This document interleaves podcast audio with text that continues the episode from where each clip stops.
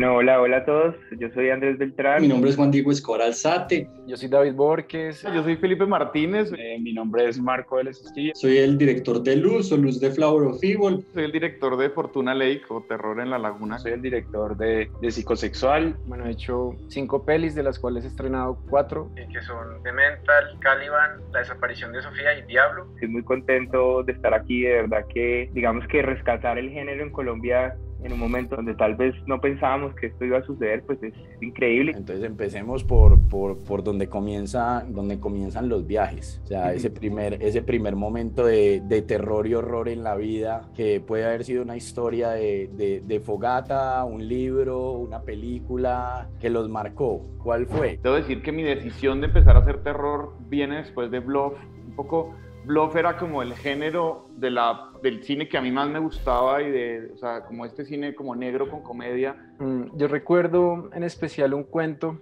que mm, hacía parte de una colección de cuentos que había que leer para una tarea de español o de literatura. y, y es de Horacio Quiroga y se llama La gallina degollada.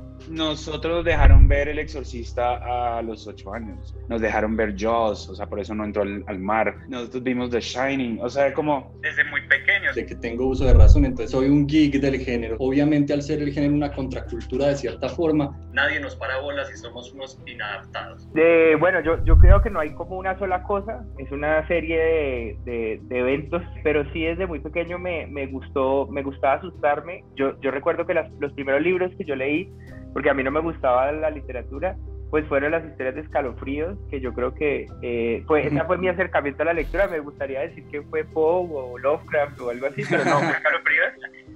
una chimba, una chimba, una chimba.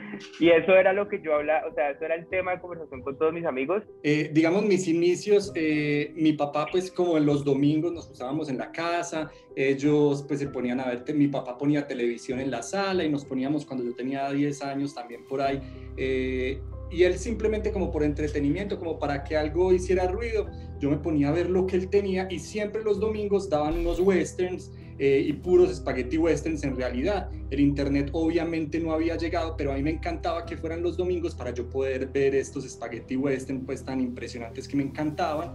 Y cuando el internet empieza a llegar, pues me voy, voy investigando pues quiénes son estos directores, etcétera, etcétera, y me doy cuenta pues que el spaghetti western se acabó y estos directores se pasaron pues al giallo italiano, ¿cierto? Un subgénero del, del, terror y ahí fue cuando yo me metí pues precisamente en todo en el mundo del terror también desde, desde muy temprana y quedé totalmente enamorado precisamente de, de, toda esa ola, por así decirlo, italiana de género y esos fueron también mis inicios y obviamente pues también, claro, escalofríos, todo esto también me encanta. De verdad quería hacer otras cosas y alejarme de mi zona como de confort, como dicen como tratar de hacer cine que no tuviera nada que ver conmigo y a, aprender un poco más. Y ahí empiezo a escribir dos películas, una de ellas es doble que, que terminó haciéndose años después. Tal vez es una referencia extraña, pero yo fui criado eh, por una familia, pues mi mamá, testigo de Jehová, entonces la Biblia siempre estuvo presente. Una chimba, me encanta. Y era una vez al año que, que la leía.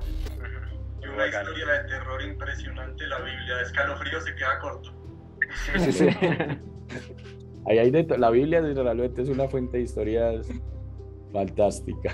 Ajá. Mi hermano y yo nos ama, amamos tanto el, el, el, género de terror que las únicas películas que alquilábamos en Blockbuster eran a irnos a buscar terror y siempre normalmente era como la caja verde.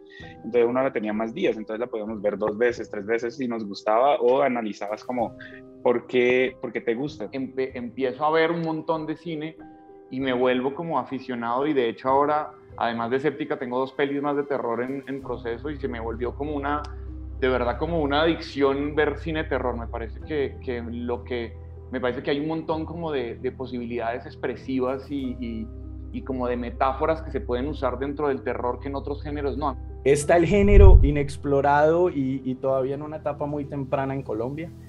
Eh, yo sí creo, creo que pues, es, es, pues esto es nuevo, digamos, que tengamos tantas películas de, pues además tantas son poquitas igual, ¿no? ¿no? Como que es una cosa que hasta ahora se estaba dando. Yo siempre he pensado eso, o sea, no, no es solamente que está eh, inexplorado, lo cual me parece muy, muy raro que, nos, que en Colombia no hayamos explorado el género por tantos años ya, sino inspiramos a otra gente a que sigamos haciendo género. Por ejemplo, aquí en esta reunión sí somos todos manes y, y, no, hay, no hay una mujer como directora que ya de por sí es bastantes poquitas en Colombia y no están haciendo género tampoco intentando impulsar, impulsarlo. Entonces creo que necesitan haber como más espacios para que comencemos a, a probar que en verdad el género en Colombia puede ser algo muy, muy bacano y podemos tener otra vez un rango de posibilidades. Eh, yo creo que para crear industria ningún género puede ser eh, pues, rezagado en realidad.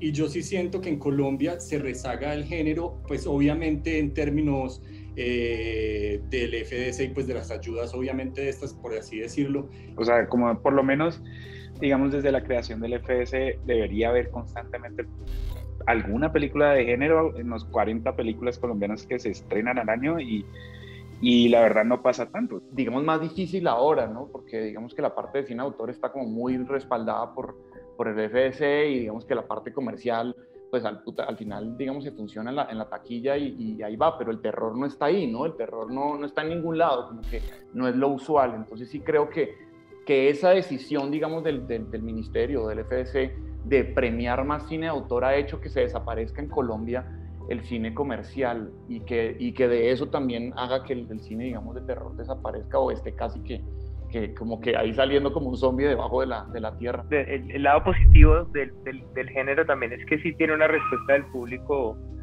mucho mayor, o sea, realmente eh, hacer una película de terror usualmente no, no es tan costoso, puede serlo obviamente, pero pues suele ser más, más económico y realmente la, la, al público colombiano le gusta y, y, eso es algo que yo creo que poco a poco se irá entendiendo, o sea, la respuesta de Llanto Maldito a pesar de que apenas acaban de abrir las salas y bueno, todo el tema del aforo y que la gente todavía tenía miedo fue muy buena. Pero tratando de mantenernos en la, en la conversación de género para no entrar en la de los obstáculos de cómo hacer, cómo hacer esto sostenible, cómo construir industria y cómo todo eso. Hablemos un poquito de los referentes, de quiénes son esos referentes locales para, para construir esas historias. De pronto digamos que Carlos Mayolo pues en, en, en mi, pues con carne, su carne pues entra digamos a mí a gustarme algo digamos, de ese gótico tropical de cierta forma, eh, pero, pero nunca me identifiqué con ningún realizador en realidad nacional. O sea, yo soy muy poco intelectual en verdad en el cine y me encantaría ir a investigar toda esa filmografía colombiana y, y cada vez hay más películas por ver en, en la lista y menos tiempo, pero las la pelis como Satanás, como La cara oculta que, que yo iba al cine veía o un par de, de Simón Brandman que se llamaba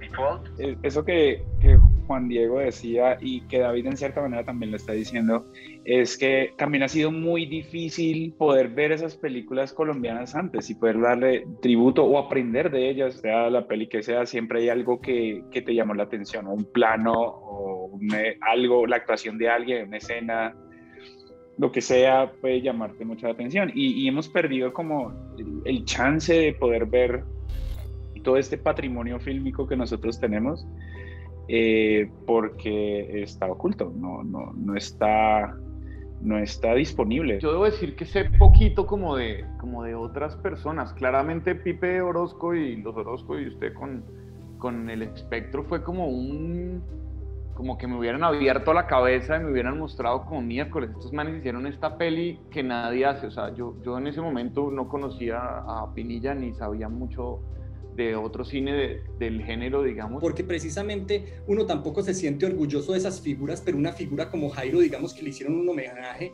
en Sitges eh, hace, hace como cinco años. Jairo Pinilla fue la figura al que le dieron el premio en Sitges de honra, pues me hago entender como el premio más importante de la trayectoria. Pero entonces, digamos, nosotros nos encargamos como siempre de que, ah, no, eso es man, hacía muchas películas muy malas. Pero no nos damos de cuenta en el contexto en el que las estaba haciendo y eso es importantísimo.